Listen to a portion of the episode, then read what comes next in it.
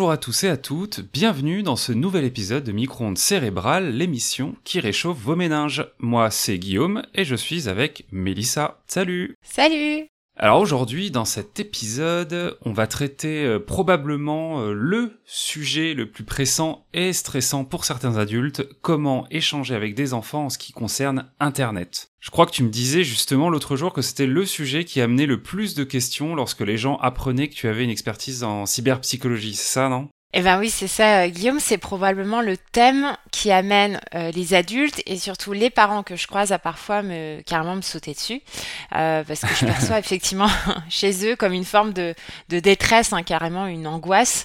alors on va essayer de, hmm. de rassurer tout le monde et puis aussi de voilà de vous donner quelques clés.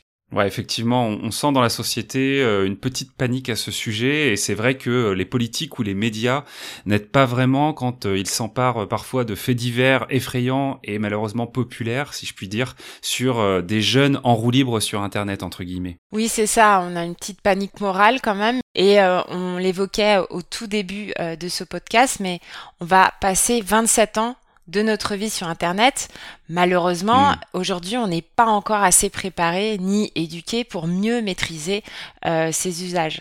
Alors, il est vrai que euh, beaucoup d'adultes et notamment de parents euh, se retrouvent vraiment démunis lorsque leurs enfants commencent à avoir une vie connectée.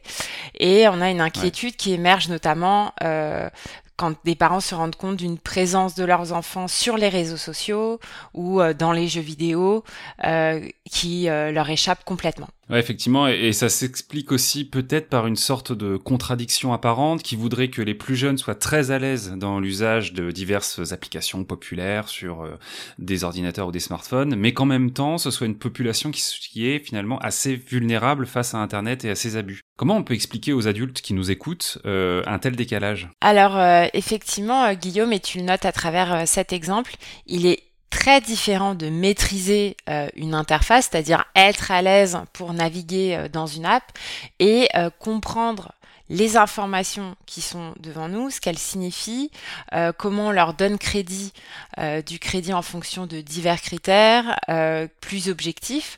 Les interfaces des applications sont effectivement de plus en plus intuitives. Mais cela ne veut pas dire que l'on a tous les éléments à disposition pour garder un regard critique. Donc par exemple, il est parfois surprenant d'apprendre que dans une étude qui date de 2018, on trouve plus de jeunes adultes qui ont des doutes sur le fait que la Terre soit ronde et qu'ils se demandent donc si la Terre est plate euh, que chez des adultes plus âgés. Hmm, d'accord, ok. Mais est-ce qu'on peut vraiment dire que les jeunes sont plus vulnérables sur Internet? Enfin, après tout, euh, ils ont grandi euh, avec ça, et ils maîtrisent mieux les apps que les plus âgés. Comment on peut expliquer vraiment cette contradiction quand même? Bien, cette contradiction, elle vient justement du fait que pour éviter les pièges de raisonnement sur Internet et d'être donc entre autres la victime trop systématique de biais cognitifs, il faut pouvoir développer hmm. sa pensée critique. Et c'est cette pensée critique qui permet de mieux évaluer les informations dont on est bombardé. C'est grâce à elle que l'on va pouvoir non seulement faire le tri de ces informations, mais aussi de pouvoir les analyser et leur donner le bon poids. Et ce qui rend les jeunes plus vulnérables, entre guillemets, c'est euh, qu'ils deviennent de vrais internautes, mais avant d'avoir pu développer suffisamment euh, leur pensée critique, leur sens critique biais cognitif, pensée critique, je sens qu'on va rentrer dans le vif du sujet et que tu vas nous parler du cerveau là, c'est ça? Décidément, euh, tu commences à bien me connaître, mais oui, la pensée critique est centrée autour du néocortex, cette partie euh, superficielle du cerveau. La partie avec euh, tous les plis là, c'est ça? Voilà, c'est ça. c'est cette hmm, partie que l'on voit très bien à l'extérieur du cerveau et qui est la partie du cerveau la plus développée du règne animal.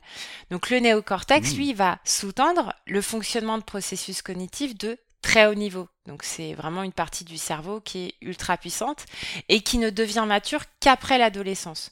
Donc biologiquement parlant, matériellement parlant, un plus jeune euh, enfant n'a pas encore les meilleures dispositions biologiques qu'il aura plus tard dans la vie hmm. pour bénéficier de ses meilleures capacités cognitives et notamment de la pensée critique. Ok, donc euh, en gros la partie du cerveau qui permet de mieux euh, évaluer les informations est pas totalement prête quand la plupart des jeunes euh, commencent à exister sur Internet quelque part. Et euh, dans quelle mesure ça, ça les rend vulnérables? On imagine bien que c'est pas tout à fait euh, positif, mais dans quelle mesure cette pensée critique, du coup, elle aide à mieux maîtriser son usage d'Internet? En fait, la pensée critique, elle est liée au pas de côté que l'on fait pour mieux évaluer les informations. Et avec tout ce qu'on peut trouver sur Internet, dans toutes les formes, si on fait pas de raisonnement avec un minimum de rigueur, on va croire tout ce qui est dit de n'importe quel influenceur, par exemple, sans se rappeler comment il gagne de l'argent, comment ça fonctionne derrière, sans se rappeler euh, qu'un influenceur est probablement très crédible dans un domaine précis, mais pas nécessairement tous. Sans regard critique, on va avoir plus tendance à se laisser amener à des comportements aussi toxiques euh, que l'on ne choisirait pas euh, dans la vraie vie. Ok, là tu parles d'une forme de scepticisme finalement qu'il faut avoir, ne pas être trop naïf devant certains contenus, mais il y a aussi une vulnérabilité face à ce qu'on appelle le complotisme, euh, comme par exemple au choix, tu en as parlé tout à l'heure, le platisme, donc la croyance que la, la Terre est plate. En fait, c'est ça, la pensée critique se base sur une forme de scepticisme, mais cette fois-ci d'un scepticisme que l'on dit euh, scientifique, à la fois modéré et ou cartésien, c'est-à-dire qu'il privilégie bah, la littérature scientifique, donc des sources fiables avec euh, la démonstration par des preuves, l'interprétation rationnelle des données, plutôt que de se concentrer sur le fait de douter de tout et de faire des associations euh, qui n'existent pas et d'y associer des ennemis qui nous veulent du mal, etc. Donc la pensée critique, oui, c'est un scepticisme, mais modéré qui va nous permettre de prendre du recul quant à euh, des contacts qui postent sur internet et des contenus euh, qui peuvent paraître très très très euh, sulfureux. Oui effectivement et d'ailleurs on invite nos auditeurs et nos auditrices à réécouter nos épisodes sur les fake news et la comparaison sociale où notamment dans ce dernier épisode on rappelait l'importance de distinguer les postes qui brillent entre guillemets de ce qui peut être la vraie vie avec ses nuances évidemment ses aspérités. Exactement, il faut pouvoir faire un pas côté et analyser avant même que cela nous amène à réagir. Parfois, même émotionnellement, on a des réactions qui vont être euh, en décalage trop fort avec la réalité. Savoir faire preuve de pensée critique pour mieux évaluer les informations en ligne, euh, faire en quelque sorte du fact-checking, euh, de la vérification d'informations, c'est très clair effectivement qu'il faut faire ça. Mais du coup, déjà en tant qu'adulte, euh, ça demande un peu de travail au quotidien, dans notre relation à Internet, au réseau, de, de faire ce, ce fact-checking. Euh, comment on fait pour mieux développer ces compétences-là chez les plus jeunes? Comment on fait pour les accompagner? Ben En fait, pour euh, développer sa critique, on peut déjà encourager des discussions plus ouvertes, euh, encourager la participation de tous, peu importe l'âge, peu importe d'où on vient, euh, mais en essayant de demander pourquoi. Par exemple, si on discute d'un film, d'une vidéo, eh bien peu importe ce que l'on peut penser euh, en tant qu'adulte, c'est intéressant d'encourager les autres et notamment les plus jeunes à développer le pourquoi de leur opinion, quels sont leurs critères de jugement, et cela est aussi bien pour les former que pour mieux les connaître. Donc ce sont des formes de conversation qui peuvent avoir lieu sur absolument tous les sujets. Mais la réponse de beaucoup d'adultes, et évidemment de, parents en particulier, ça va être d'avoir le réflexe de limiter le temps d'écran, ou voire même carrément d'interdire euh, certains médias pour garder le contrôle. Tu penses quoi de ça, toi? Bah, Tout d'abord, euh, bah, j'ai de l'empathie hein, pour, euh, pour ces parents, mais je dois quand même aussi dire que l'interdiction radicale ne serait pas mon choix nécessairement ou alors de manière euh, très éphémère. Tout d'abord, une interdiction, elle ne permet pas euh, à un individu, quel qu'il soit, jeune ou moins jeune, d'apprendre à maîtriser l'usage. Et c'est ça qui va être clé. Cela a été démontré déjà par la communauté scientifique, c'est-à-dire qu'une interdiction fait en sorte qu'on se prive de l'opportunité d'apprendre à maîtriser un usage. Et puis par ailleurs, la raison pour laquelle le temps d'écran est trop réducteur, c'est qu'on peut faire beaucoup de choses sur Internet, donc ça ne veut absolument rien dire. En revanche, ce qui me semble important, euh, c'est de savoir garder du recul. Donc je crois qu'il est bien trop difficile de pouvoir encourager euh, des conversations, des partages d'opinions, des critères euh, d'opinion aussi, si l'usage si devient une espèce de, tabou dans un foyer ou dans un lieu où on a différentes générations et différentes identités qui vont se croiser. Ouais, effectivement. Ouais. Et c'est vrai que si en l'état le temps d'écran rendait idiot, bah, les grands patrons et patronnes de la Silicon Valley ou du jeu vidéo, bah, ce serait des abrutis. Et je crois qu'on peut être tous d'accord pour dire que quoi qu'on pense d'eux, c'est objectivement pas le cas. Comment on peut trouver le juste milieu en accompagnant, mais sans laisser euh, les plus jeunes se faire, entre guillemets, avoir ou bouffer par Internet, euh, les réseaux, les jeux? Bah, ça va dépendre de chaque situation, mais euh, je crois en, un accompagnement euh, euh, qui correspond à pouvoir passer du temps avec eux aussi sur Internet et progressivement hmm. enrichir les conversations avec ces expériences pour, sur Internet, pour ne pas laisser donc des plus jeunes en roue libre entre guillemets sur Internet, tout en les formant à la pensée critique. Donc ça permet de pouvoir aborder des thèmes vus en ligne et de les ancrer dans une réalité où il est plus facile euh, de traiter l'information. Et puis finalement, en accompagnant euh, les enfants sur Internet, les plus jeunes, pouvoir en discuter, comprendre euh, les préférences qui évoluent, tout ça amène à une belle opportunité aussi, c'est vraiment de créer encore plus de liens avec eux.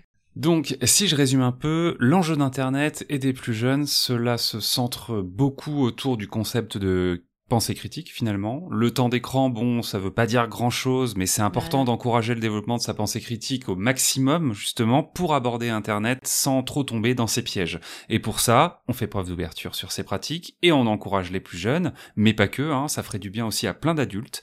On les eh encourage à développer leurs critères et leurs arguments. Bah oui, c'est ça, car le cerveau, il est plastique et il s'adapte en fonction d'expérience. Donc, en formant à la pensée critique, on peut la renforcer de manière considérable.